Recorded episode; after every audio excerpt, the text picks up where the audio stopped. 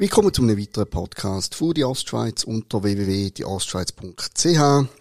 Und heute habe ich einen Gast hier bei unserem improvisierten Studio St. Gallen, wo ich, und ich bin wahnsinnig zurückhaltend mit so Begriffen, ich weiss ja gar nicht, wer das gern gehört, aber ich, ich sage es jetzt gleich, ich habe eine Legende da.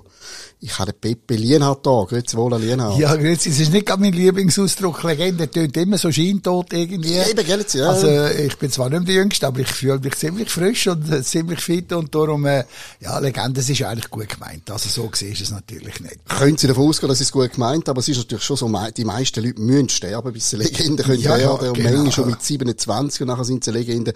Aber jetzt schon für Schweizer Verhältnis denke ich einfach, sind sie, also ich bin natürlich mit ihnen aufgewachsen, irgendwo am Fernsehen, äh, wo man, wo man irgendwie drei Programme hatte und dann ist vorbei gewesen und meine Eltern haben sie kennt und wir werden dann sowieso noch darüber reden, wer sie denn heute noch lässt, wer sie Mhm. Heute noch kennt der Anlass ist ein aktueller. Sie gehen wieder auf Schweiz-Tournee. Das fängt an am 11. Mai in Frauenfeld, sogar in der Ostschweiz. Freut uns sehr. Und bedauert dann die Schweiz mit dem neuen Programm Music Was My First Love von der Pepe Lienhardt Big Band.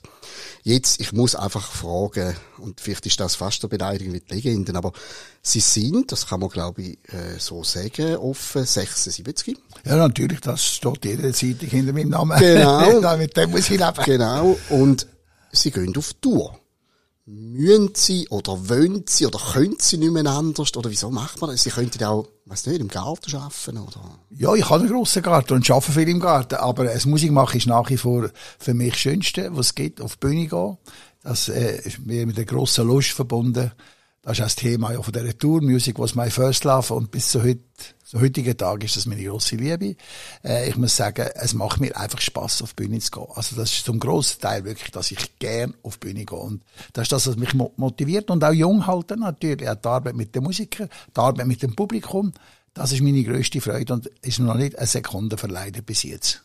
Das könnte man, das würden die Leute auch merken, wahrscheinlich irgendwie früher. Ja, ja, wenn ich mich auf die Bühne quälen, glaube das würden wir mir anmerken, aber, aber, äh, sobald ich auf die Bühne kann, dann ist, also, fühle mich eh gut, aber dann ist der Schalter wie umgedreht und, und dann bin ich voll leben und glücklich und zufrieden und wenn ich meine Jungs höre, die spielen, die tolle Musik machen, bin ich der glücklichste Mensch. Jungs ist ein gutes Stichwort. Ich meine, Sie sagen, Musik machen Sie gern, Sie gehen gern auf die Bühne, aber es ist jetzt nicht so, wie ich sage jetzt, der Emil irgendwie mit 90 hockt noch auf einem Stuhl irgendwo, aber Sie sind ja wie ein KMU im Schlepp. Da sind, glaube was habe ich gelesen, 25 Leute dabei bei dieser Tour. Ja, 25 sind wir ganz, ja. Das ist ein Standard-Big Band, 17 Musiker, das Übliche, so wie man Big Band kennt, vier Trompeten, vier Personen, fünf Sax, Rhythmusgruppen. Aber wir haben dann eben sehr viele Sänger dabei. Wir haben drei Solisten plus einen vierstimmigen Chor. Und, äh, das gibt am Ganzen 25 Leute auf der Bühne stehen. Und das ist halt einfach hey, das, so, was ich mir so etwas ausgerechnet habe, was es braucht, um den Sound zu machen, den ich gerne will. Da muss man aber, jetzt bin ich jetzt, redet ja der Kleinunternehmer aus mir, das ist eine teure Angelegenheit, da muss man volle Hütte haben, oder? Eine Tournee ist eine, eine teure Angelegenheit. Das muss ich sagen, da braucht man auch Sponsoren, das ist ganz logisch. Aber es ist nicht so, dass jetzt die Musiker auf meiner Payroll sind das ganze Jahr. Da, die Zeiten sind schon lange vorbei. Früher, 70er Jahre, da habe ich sechs Deck gehabt, da sind, haben wir elf Monate durchgeschafft, in denen da sind. Aber heute ist das anders. Das sind alles Freelancer, aber es sind zum grossen Teil immer die gleichen, über Jahrzehnte die gleichen Musiker, aber die machen alle noch etwas anderes. Aber die Tournee selber ist natürlich sehr aufwendig, ein grosser Werbeetat immer, um das Laufen zu bringen. Und gerade jetzt, äh, heute, wo äh, so viel noch, nachgeholt wird, ist auch wahnsinnig viel los. Und dann muss man schon weibeln, um die Säle voll zu kriegen. Und ja, müsste eigentlich schon äh, möglichst voll sein, das ist schon klar hoffen wir, dass wir können ein bisschen etwas dazu beitragen Ja, gerne. Stichwort Big Band ist sowieso noch wichtig. Ich meine, sie sind Musiker, sie sind hervorragende Musiker, aber wenn man von ihnen redet oder schreibt, dann ist es immer der Bandleader. Das ist der Begriff eigentlich, der so, so prägt ist. Wo sie angefangen haben vor, ja, das ist jetzt ein halbes Jahrhundert her, kann man so sagen. Ist das etwas, was es in der Schweiz so schon geht? Oder sind sie gerade auch der erste, so eigentlich ein Bandleader gewesen? Nein, der letzte schon. Sogar? Äh, nein, nein, ich bin natürlich sehr früh, also als Schüler schon, habe ich meine erste Band gehabt mit zwölf. Und äh, bin das bis heute ja immer geblieben. Aber natürlich die Zeit von der grossen Bands, das ist vorbei. Früher hat es viele Big Bands gegeben. Das Schweizer Radio hat eine ganz tolle Big Band gehabt mit dem Hans Möckel. Das war übrigens ein St. Galler gewesen, äh, der das jahrelang sehr, also jahrzehntelang Erfolg, erfolgreich geleitet hat. Äh, die Zeit von diesen Bands ist eigentlich eher vorbei. Und gerade in Deutschland hat es sehr viele Big Bands gegeben, die auch zum grossen Teil nicht mehr existieren. Also wir sind damit von den letzten Mohikaner, die noch eben so einen wo so eine Bandleader hat, wo, wo, wo die Sache zusammenhebt. Das ist eigentlich nicht mehr unbedingt die modernste Unterhaltungsform. Aber wir sind natürlich noch eben die letzten Mohikaner und ziehen dann durch. Wie ist denn Leader zu verstehen im, Band, äh, im Begriff Bandleader? Sind Sie einfach der Mann, der die richtigen Leute zusammentrommelt, die zusammenschweißt? Sie sind nicht einfach quasi das Gesicht vorne, sondern im Prinzip gruppiert sich alles um den Bandleader herum. Ja, das haben Sie gleich schon ziemlich gut beschrieben. Äh, ich vergleiche es gerne auch mit einem Fußballtrainer. Äh, und, und das ist, glaube ich, schon meine, meine mein Job, den ich mache und wo sicher auch meine Qualität ist, ja, ich spiele selber sehr gern und viele Saxophon, aber ich habe natürlich fünf super Saxophonisten in der Band und äh, ich muss jetzt nicht der beste Saxophonist sein, sondern ich bin wirklich der, der das Handy muss haben, die richtigen Leute zusammenzubringen. Äh, das habe ich natürlich jetzt viel Erfahrung nach diesen vielen Jahren und man kann nicht einfach die besten Musiker zusammennehmen und dann ist das eine tolle Band. Das ist eben wie im Fußball. Fußball genau, genau ja. das Gleiche. Äh, und ich glaube, der Bandleader muss schon ein halt das Feeling haben, was passt zusammen wie bringt man die Leute auch dazu, jeden Abend einfach richtig äh, volle Leistung zu bringen, abzudrucken. Also das ist sehr ähnlich wie ein Fußballteam und das äh, habe ich immer sehr gepflegt und und äh, ist mir immer gut gelungen all die Jahre. Es haben, äh, der Pino Gasperini ist jetzt seit 53 Jahren dabei. Ich habe ein paar, die 40 Jahre dabei sind und und die Jüngeren sind auch schon 20 Jahre dabei. Offensichtlich fühlen sich die wohl bei uns und ich habe die Leute bei mir, die ich gerne wette. Also ich muss da keinen Kompromiss machen. Es ist eine sehr luxuriöse äh, Situation für mich, muss ich sagen. Ja, eine fantastische Band. Und die kommen alle gern und sind alle gern zusammen und funktionieren und sind auch gefordert. Also, von sich aus und wegen der Kollegen, aber jeder will möglichst gut spielen. Also, das ist eine, wirklich eine sehr positive, gefreute Sache, die Band. Seit 53 Jahren, seit 20 Jahren, es tönt so, wie wenn Sie ganz viele Ehen würden führen. Also sie sind verheiratet mit einem Haufen Leuten schon fast, oder? Ja, also, ja, ja, das ist natürlich, eben mit dem Pino vor allem. Ja, wir, wir telefonieren auch noch jeden Tag miteinander. Das ist wirklich ein Witz. Aber wir haben äh, uns immer noch etwas zu erzählen. Das finde ich ganz positiv. Und, äh, ja, also meine erste Ehe nicht so lange gedauert und die zweite wird wahrscheinlich schwierig sein. Wir sind zehn Jahre geheiratet mit meiner jetzigen Frau, also wir schon 60 Jahre mit ihr zusammen. Aber äh, 52 Jahre werden wir nicht mehr schaffen. Das, das wäre ein ehrgeiziges Ziel, ja, auf jeden Fall. Wenn ich so richtig rausgehört habe, wenn Sie da der Fußballtrainer sind, Sie sind also auch nicht beleidigt, sondern freut sich, wenn Sie einen auf der Bühne haben, der jetzt schlicht besser Saxophon spielt. Da habe ich die grösste Freude, bin ich sehr stolz. Äh, und, und äh, dass die Leute auch bei mir spielen. Äh, und ich versuche denen ein gutes Umfeld zu geben, dass sie jederzeit äh, respektvoll und auch korrekt behandelt werden. Aus dem Grund sind sie sicher auch so lange dabei. Aber jetzt einer Solo spielt, wo ich also nur könnte Träume davon so können spielen, bin ich der glücklichste Mensch und überhaupt nicht neidisch. Also ich bin nicht der Bandleader, wo im goldenen Kittel muss vor dran stehen und hinten ist Begleitaktion angesagt. Solche Bandleader hat sehr viel gegeben früher. Aber äh, ich funktioniere nicht so. Ich, ich versuche ein möglichst gutes Resultat gesamt Resultat anzubringen und bin stolz wie etwas, wenn die super spielen. Aber man muss natürlich ehrlich sein, es, es langt ja nicht, etwas einfach hervorragend zu können, eben Saxophon spielen, sondern jetzt gerade auch bei der Tournee wieder, der Name Pepe Lienhardt, der braucht es einfach, sonst kennt einfach niemand da, wenn der beste Saxophonist von der Welt vorne wirst. Ist vielleicht traurig, aber wahr, oder? Das, das hat schon einen gewissen Zusammenhang. Es ist natürlich nicht einfach ein Name an sich jetzt strahlt, sondern es ist sicher einfach die 50 Jahre, wo wir uns immer bestrebt haben, bemüht haben, einen guten, sauberen Sound zu machen. Wir haben die Leute nie enttäuscht. Das kann ich mit gutem Gewissen sagen. Wir haben immer sehr viel geschafft. Gerade in unseren frühen Jahren haben wir jeden Tag probiert im Sextett, wo wir ein Monatsengagement sind. Ausser dem Sonntag haben wir jeden Tag eine Probe gemacht, uns verbessert. Und auch mit der heutigen Band sind höchste Ansprüche wären gerecht. Und die Leute wissen, wenn sie ins Konzert kommen, hören sie ein sauberes Konzert, eine ehrliche Performance. Und, und nicht einfach irgendein Bluff oder etwas abband oder irgendetwas, sondern da ist eine Band, die spielt äh, mit Hand und Füßen und das gefällt sehr vielen Leuten nach wie vor. Und das ist immer unser Bestreben. Aber wie ist jetzt das konkret, wenn Sie da so 25 hochrangige Leute, Vollprofis zusammentrommeln, äh, wie viel Zeit muss man vorher noch investieren? Oder schickt man denen bei Notenblätter und trifft sich zwei Tage vor der Premiere? Nein, Noten schickt man gar nicht. Die spielen alles vom Blatt. Äh, auf dem Level ist das natürlich auch normal und Standard. Aber für die Tournee tun wir jetzt tatsächlich drei Tage proben. Und ich muss sagen, das ist recht äh, grosszügig, luxuriös, aber ich leiste mir das, weil das Programm die zwei Stunden Musik, die wir da machen, das würde die am ersten Tag vom Platz spielen und man könnte es so oben quasi aufführen. Dann kommt das alle durch, noch nicht Fehler. Aber man hat natürlich, äh, wenn man ein bisschen mehr Zeit hat, kann man äh, wirklich auch das ganze Licht perfekt einrichten, den Sound perfekt einstellen, auch an der, eben der, also an der Dynamik schaffen und nicht einfach nur Noten oben runterfräsen. Und da nehmen wir jetzt uns drei Tage Zeit. Und da freue ich mich auch, dass wir dann das wirklich ausschaffen, dass wir vom ersten Tag an ein perfektes Konzert können anlegen können. Der Begriff Legende am Anfang, den habe ich wahrscheinlich auch darum gewählt, weil sie ja mit wahnsinnig vielen Legenden auch zusammengeschafft haben. Die Liste ist ja riesig, ich habe sie da vor mir und man kann sie gar nicht, aber man weiß natürlich, dass sie dem an der Seite von Udo Jürgens gewesen sind, es hat aber andere Leute, wie Sammy Davis Jr., der Frank Sinatra, äh, Whitney Houston, Sammy Davis Jr., Quincy Jones, Sammy Davis Jr. habe ich schon gesagt, Entschuldigung. Also es sind ja alles Leute, die irgendwie äh, einfach, ja, die, die kann man gar nicht wegdenken aus dem Musikbusiness wahrscheinlich sind sie schon oft gefragt worden, ich frage sie jetzt aber gleich nochmal, wie kommt der Pepe aus der Schweiz an die Leute an? Haben sie irgendetwas viel besser können? Haben sie sich besser verkauft? Haben sie einfach wahnsinnig viel Glück gehabt? Alles zusammen? Ja, sie haben halbe Antwort schon gegeben. Äh, es sind eigentlich zwei Faktoren. Es braucht Glück im Leben. Und da habe ich reichlich gehabt. Das muss ich ganz äh, dankbar sagen sehr viele glückliche Umstände haben mir geholfen, dass ich eben die Leute dafür begleiten Und das zweite Kriterium, das genauso wichtig ist, man muss natürlich parat sein, das Glück zu packen. Weil einfach nur warten, bis jetzt jemand zufälligerweise will, dass man einen grossen Star begleitet und, ah ja, jetzt müssen wir achten, muss gut, muss gut die Musiker suchen, jetzt muss ich schnell ein bisschen üben, dass ich fit bin, das geht nicht. Und dann haben wir halt wirklich die ganze Zeit immer geschaut, dass wir fit sind, wenn eine gute Chance kommt, sei es eine Fernsehsendung.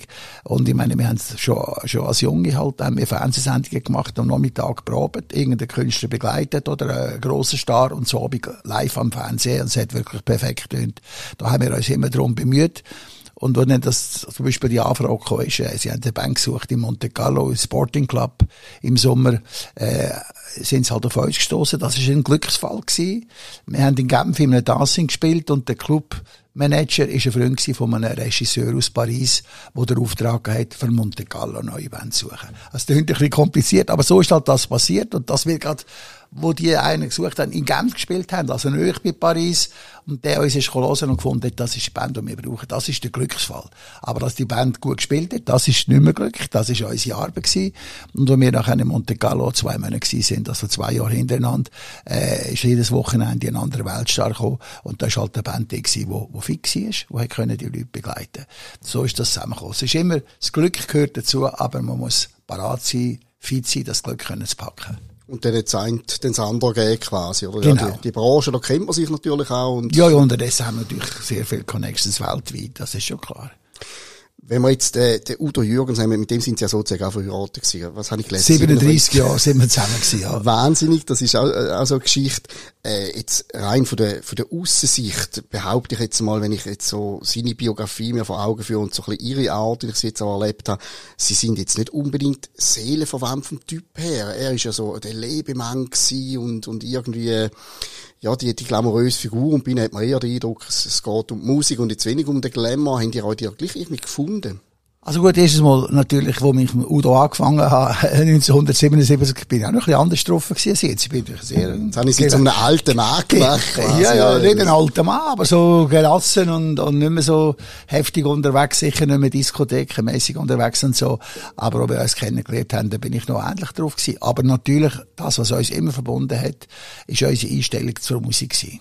Also nicht nur, dass wir Musiker sind, dass wir gerne Musik machen, sondern dass wir sehr gleich ticket haben. Wir sind beide Perfektionisten gewesen, immer. Wir sind sehr pünktlich gewesen. Der Udo hat das extrem vorgelebt. Also der ist in 37 Jahren nicht einig spät in den Soundcheck gekommen. Man muss sich das mal vorstellen. Der hat sich das sehr wohl können leisten. Ja, er hat keiner mit den Wimpern gezuckt, so, oder? Ja. Aber er hat das vorgelebt und das haben wir von ihm gelernt. Und, und ich bin genau äh, gleich. Wenn es um Musik geht, bin ich sehr pünktlich. Ich bin zwar heute, glaube ich, auch pünktlich gewesen, einigermaßen. Ja, absolut, ja. und, äh, aber, aber, äh, da, da haben wir eigentlich nie äh, einen, Diskussionspunkt gehabt. Und auch wenn es um Musik gegangen ist, einfach, dass sie müssen sauber sein, dass sie müssen perfekt sein. Der Bühnenauftritt müssen sauber sein. Da haben wir ganz gerichtet und darum äh, haben wir uns sehr, sehr gut verstanden musikalisch. Und menschlich haben wir es eigentlich auch von Anfang an lustig gehabt. Nur die ersten Jahre, klar, er ist äh, äh, ja, in der Welt rumgefräset, privat auch, und ich bin dann geheiratet die ersten Jahre, und habe Familie gehabt, dann bin ich dann wirklich mit ihm zusammengekommen. Wenn es um Musik gegangen ist, also, also wir haben ein Nachtessen gemacht, man hat aber über die nächste Plattenproduktion, über die nächste Tournee geredet, die nächste Gala. Und in den letzten Jahren aber, wo er gelebt hat, hat er ja am, am Untersee gewohnt in Gottliebe. Ich bin ja seit zehn Jahren im Frauenfeld. Wir sind also sehr nöch gekommen, auch geografisch, und haben auch mehr Zeit gehabt, uns öfter zu treffen. Und da ist mir der, haben wir eigentlich dann plötzlich eben nicht nur über Musik geredet, sondern über Gott und die Welt. Und es ist eigentlich in den letzten drei, vier Jahren von seinem Leben ist eine, eine tiefe, gute Männerfreundschaft entstanden. Und das hat auch umso mehr, dann hat man eben bedauert, dass er so schnell verschwunden ist und abgetreten ist. Das ist ein Verlust gewesen, ja. Das ist ja, äh, wahrscheinlich auch irgendwie damals, ich stelle mir vor, dass sie viel erlebt haben und randvoll sind mit Anekdoten. Sei es zum Rund und Jürgens oder andere. Jetzt haben sie nicht anhocken und alle zu Papier bringen. Nein, das Bedürfnis habe ich nicht. Ich bin natürlich schon öfters angesprochen worden auf das Thema. Es ist klar, wenn man äh, ein bisschen bekannt ist und äh, einen runden Geburtstag hat, dann kommen sie die Ghostwriter und sagen, ja, ich möchte gerne ein Buch mit dir. Aber ich habe das Bedürfnis nie gehabt. Ich muss es sagen. Ich, habe sehr viel Interview gegeben, mache das auch gerne und erzähle auch gerne. Äh, habe Gelegenheit gehabt, auch Dokus, hat das Schweizer Fernsehen gemacht von mir, seinerzeit zum 70. Geburtstag, sehr ausführlich, mit vielen Episoden. Und jetzt das noch in ein Buch schreiben, also, äh, hat das Bedürfnis nicht. Ich finde, es gibt viel zu viel unnötige Biografien. Biografien. Ich habe das Leben lang die Leute unterhalten, habe das sehr gerne gemacht, aber ich habe nicht Musik verändert oder so. Also ich bin jetzt nicht ein Bob Dylan oder ein Miles Davis oder weiß ich was. Äh, da tue ich mich auch nicht überschätzen. Und ich habe ein super Leben gehabt und bin immer noch mit drin, muss ich sagen. Aber ich finde, da muss ich eine Biografie machen und nochmal aufzählen, alles, was ich schon hundertmal erzählt habe. Ich finde ja sympathisch, dass sie nicht alles, was sie erlebt haben, jetzt einfach nur, nur verwurstet für einen schnellen Erfolg. Genau, genau. Man müsste vielleicht auch manchmal über Sachen äh, schreiben, wo man denkt, ja, nein, das ist jetzt eigentlich unter uns gewesen und passt da. Äh, das gibt es natürlich auch. Da, es gibt ein paar Sachen, die man sowieso nicht würde schreiben. Ein paar Die, die wirklich würden interessieren, die werden ja, ja, ja. Aber das ist ja, äh, sicher nicht mein Stil, irgendwie so Zeug gehen, gehen. Das muss überhaupt nicht sein. Jetzt haben Sie gesagt, das Frauenfeld äh, wohnhaft seit zehn Jahren, also jetzt schon, schon fast ja. Ostschweizer. Und, ja. wo Sie da angekommen sind, haben Sie gerade noch gesagt, Sie haben da ganz in der Nähe, ich glaube, äh, Ihre musikalische Wurzeln oder, äh, oder zumindest äh, so musikalische Anfänge im legendären Trischli St. Gallen. Was, was haben Sie dort genau gemacht? Also am 1. August 1969 bin ich Profi geworden und habe meinen ersten Job im Trischli in St. Gallen gehabt. Das war mein erster Profijob. Und unvergesslich, also ich kann mich noch so gut daran erinnern. Es ist dann auch gerade noch so ein grosses Stadtfest gewesen, das weiß ich noch. Im gleichen Monat haben wir Paula be begleitet. Die ist schon bekannt gewesen, aber die ist natürlich noch jünger gewesen als ich. Und, und äh, ja, da ganz viel ist, ist da passiert für uns, ganz viel Wichtiges ist passiert. Und es war ein perfektes Jahr zum Anfang. Der damalige äh, Clubbetreiber, der Herr Brücker, der ist unser grosses Vorbild gewesen. Der ist auch ein väterlicher Freund geworden von mir eigentlich. Mein Vater ist gerade gestorben vorhin und er hat mich gut unterstützt, vor allem auch mit guten Tipps. Er ist ein alter Bühnenmann gewesen, er ist auch im Theater aufgewachsen und hat uns sehr viele wichtige Tipps können geben fürs Musikerleben. Sie sagen 1969, sogar auf den Tag genau, können Sie sagen, ab dem Tag bin ich Profi gewesen. 1. August. äh, und, und Vorher haben Sie aber etwas, Entschuldigung, etwas Vernünftiges wollen werden. Sie haben mal Jura studiert. Ist das irgendwie äh, so eine Fehlschätzung oder hat, hat der Vater gesagt, Sie müssen oder wieso? Ich bin natürlich aus einer Generation, wo man noch gemacht hat, was die Eltern von einem erwartet, mehr oder weniger. Und ich bin äh, ins Gymnasium, also in Kante gegangen, Zarau, habe eine Matur gemacht und nach der Matur ist man einfach studieren, ja. Also irgendwie, ich habe immer sehr intensiv Musik gemacht während der Schulzeit. Eben schon ab zwölf habe ich meine eigene Band gehabt, äh, also der grösste Teil von meiner Energie in Musik hineingesteckt, aber die Schule habe ich doch nebenbei auch noch irgendwie geschafft, sogar eine Matur noch äh, geschafft habe, Kleb. Und dann ja, ist man einfach studieren. Und ich habe natürlich schon ein Studium gewählt, Damals muss ich sagen, ich wollte jetzt kein Jurist treten, aber damals ist das Jus-Studium ein relativ einfaches Studium gewesen. Man hat nicht so viel Vorprüfungen gehabt Zeug und ich dachte, da habe ich dann möglichst viel Zeit zum Musik machen. Aber äh, mein, mein Vater vor allem, der ist natürlich der ist, äh, äh, ist Bahnbeamter gewesen und er ist ein Bauernbub gewesen, eine grosse Familie. Die sind stolz gewesen, ich wäre der erste Akademiker gewesen und ich wollte die irgendwie nicht wollen enttäuschen und bin dann einfach so halbherzig studieren. Aber nach zwei Jahren, wo ich äh, fast nie da oben war bei der Uni in Zürich, habe ich müssen sagen, das kann es auch nicht sein. Also, äh, mich zieht es auch nicht an so Juristerei. Das, ich habe immer Musik gemacht, die ganze Zeit und habe mich dann entschieden, äh, voll auf Musik zu setzen und habe das auch meinem Vater noch können erklären. Und er hat dann gemerkt, dass mir halt das äh, übermächtig ist, der, der Wille, Musiker zu werden. Musiker, Mutter habe ich nicht müssen überzeugen, die hat mich immer unterstützt. Und der Vater hat noch mitbekommen, dass es gelohnt hat, das so zu Das hat er leider nicht mitbekommen, nein. Er hat meinen Schritt, äh, auch dann schlussendlich gut geheissen, er hat das akzeptiert, also er ist nicht verrückt oder so, aber äh, leider hat er dann äh, das nicht mehr können erleben, dass das dann zu laufen gekommen ist und eben auch so eine lange Zeit können touren.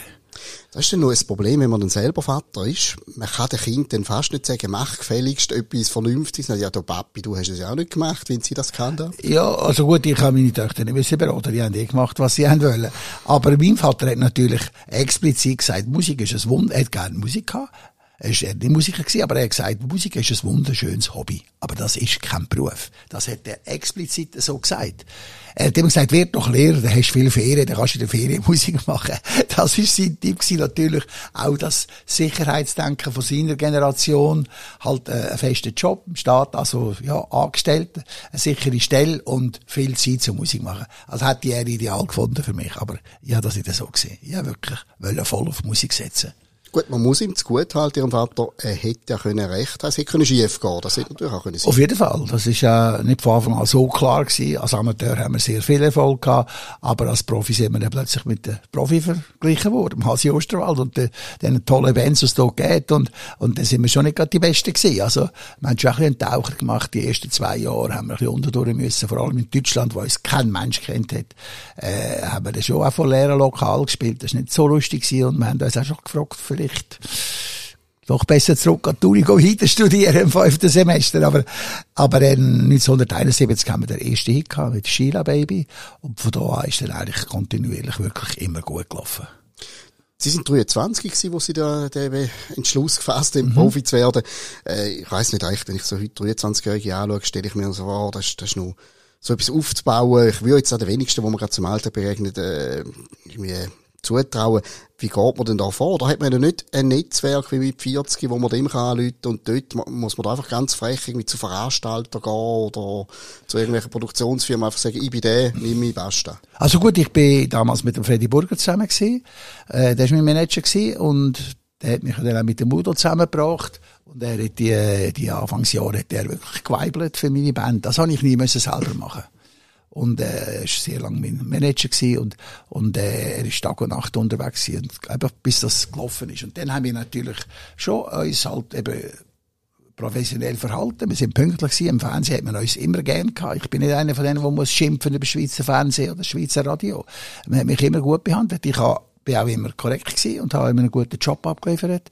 Aber für mich hat das immer gestimmt. Also ich habe nicht ins Ausland müssen gehen, um wahrgenommen werden in meiner Heimat. Und wir haben natürlich Glück gehabt mit der Serie, dann mit der Heidi Abel, Musik und Gäste.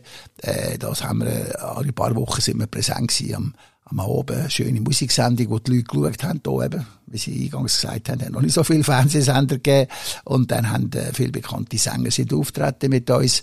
Da ist dann das Netzwerk ist dann eben gewachsen, wo ich bis heute davon profitieren kann. Eben, das Fernsehen hat ja dann wahrscheinlich geholfen, wenn man, wenn man Konzert gehabt hat. Da mhm. hat es ja wie Grundrauschen gegeben. Den, den Lienert hat man einfach gekannt und dann geht man mal ein Konzert schauen. Ja, auf jeden Fall. Das, das hat sich einfach so über die Jahre jetzt entwickelt und funktioniert, äh, Gott sei Dank, bis zum heutigen Tag. Das, die Leute haben eine gewisse Erwartungshaltung. Sie haben viel Konzert gesehen. Jetzt haben wir, äh, 2018 haben wir die letzte Tournee gemacht. Jetzt haben wir ein Päuschen gehabt, wie die meisten Musiker.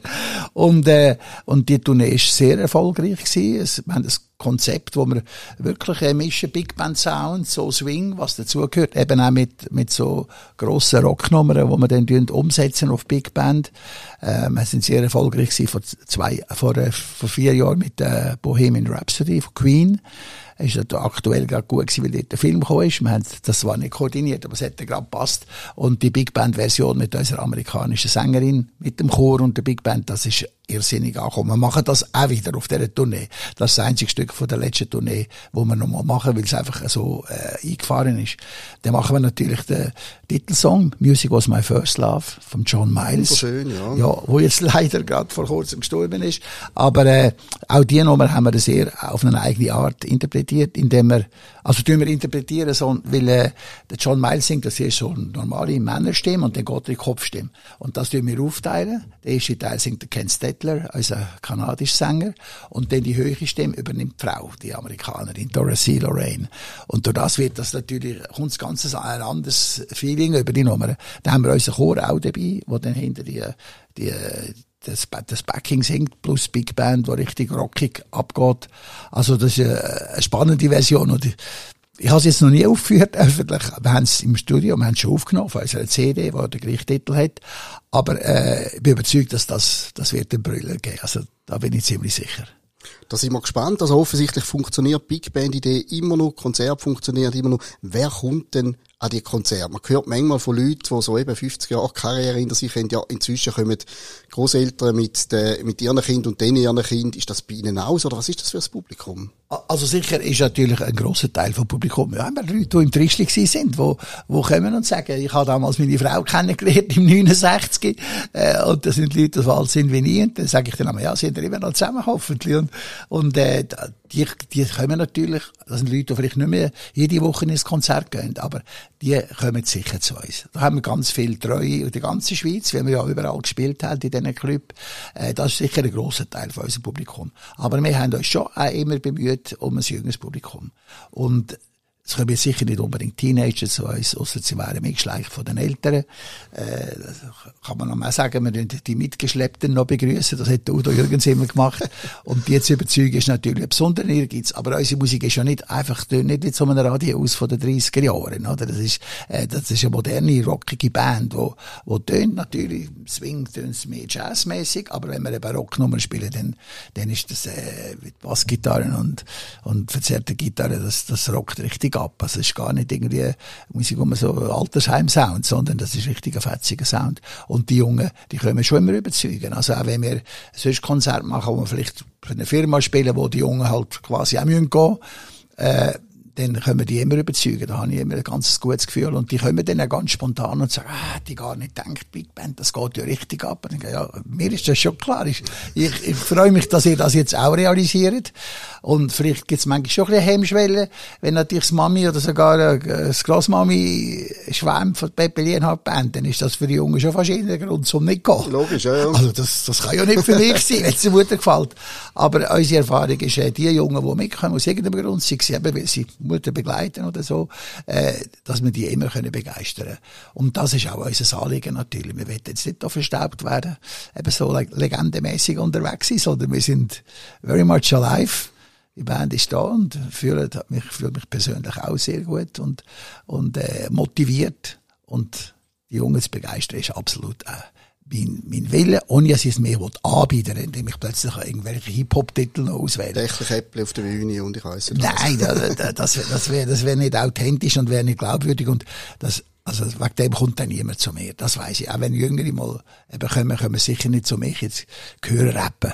Das wäre ja irgendwie so sehr komisch. Und, und das Anbieten, das ist eh nicht mein Ding. Ich, ich mache das, was ich gut kann vertreten und das, was ich wirklich kann. Und so funktioniert das.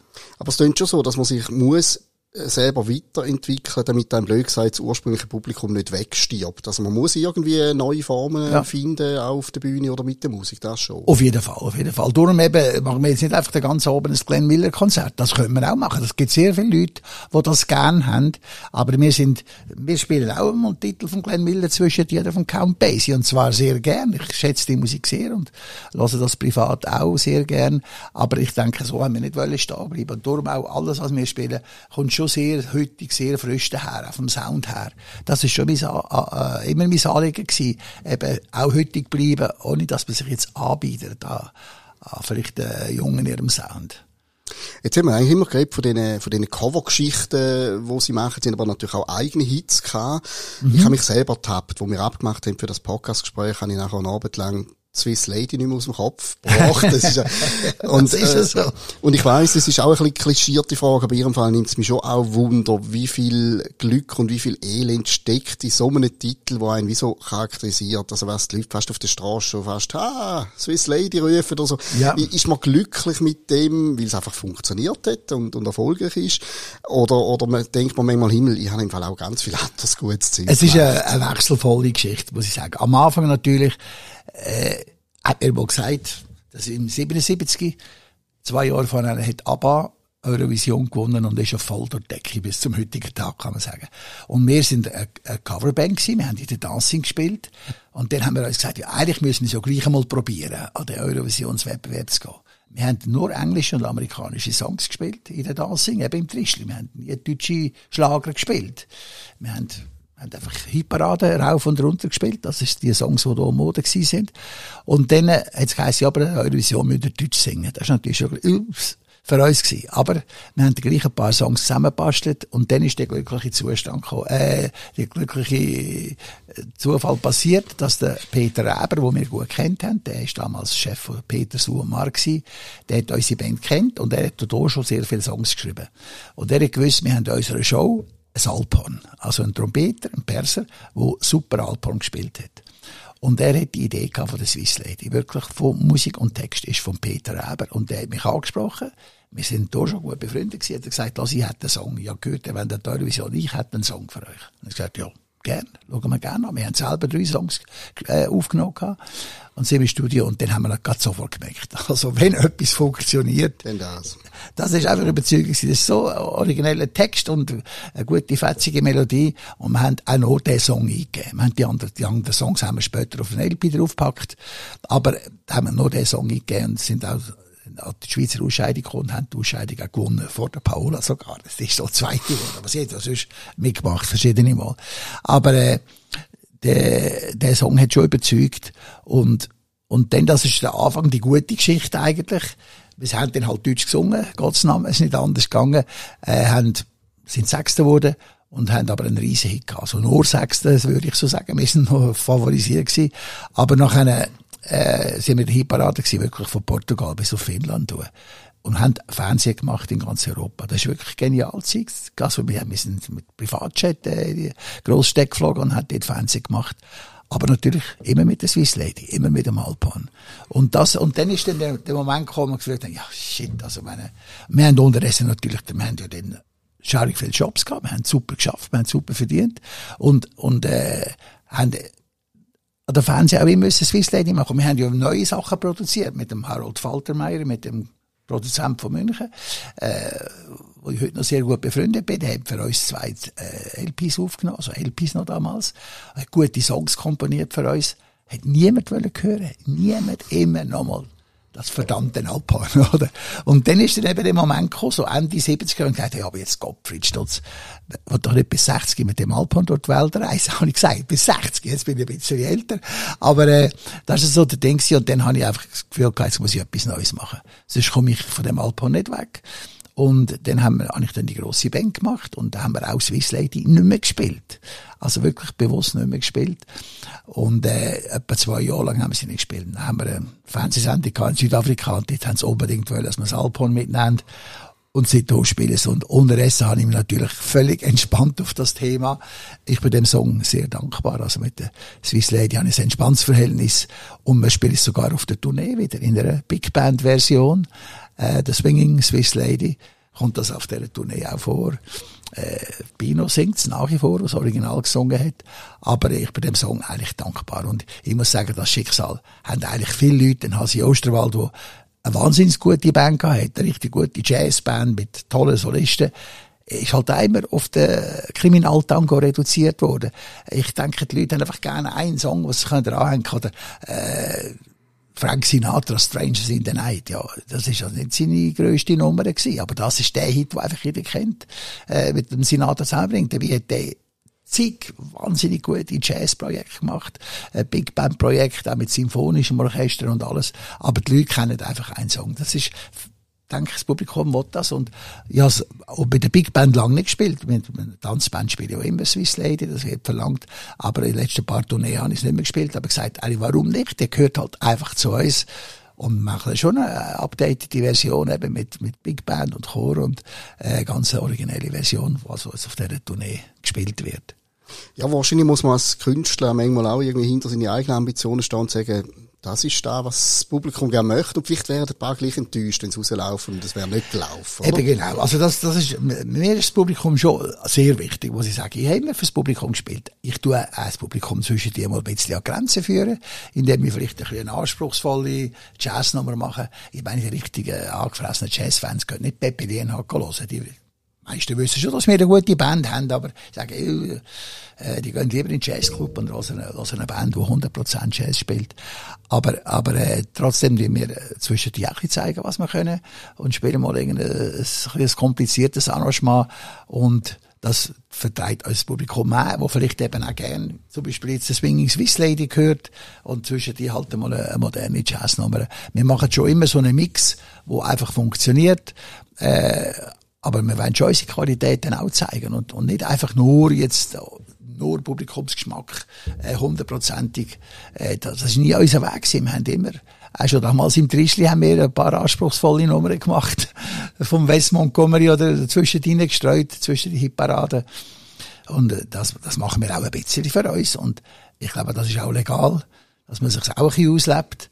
Aber wir wollen schon, dass die Leute zufrieden und glücklich zum Konzert auslaufen. Das ist immer unser Bestreben. Und das ist ja das, was ich im Rückblick kann sagen. Wir haben, glaube ich, sehr viele Leute einen schönen Abend bereitet. Und das ist auch das Thema dieser Tournee.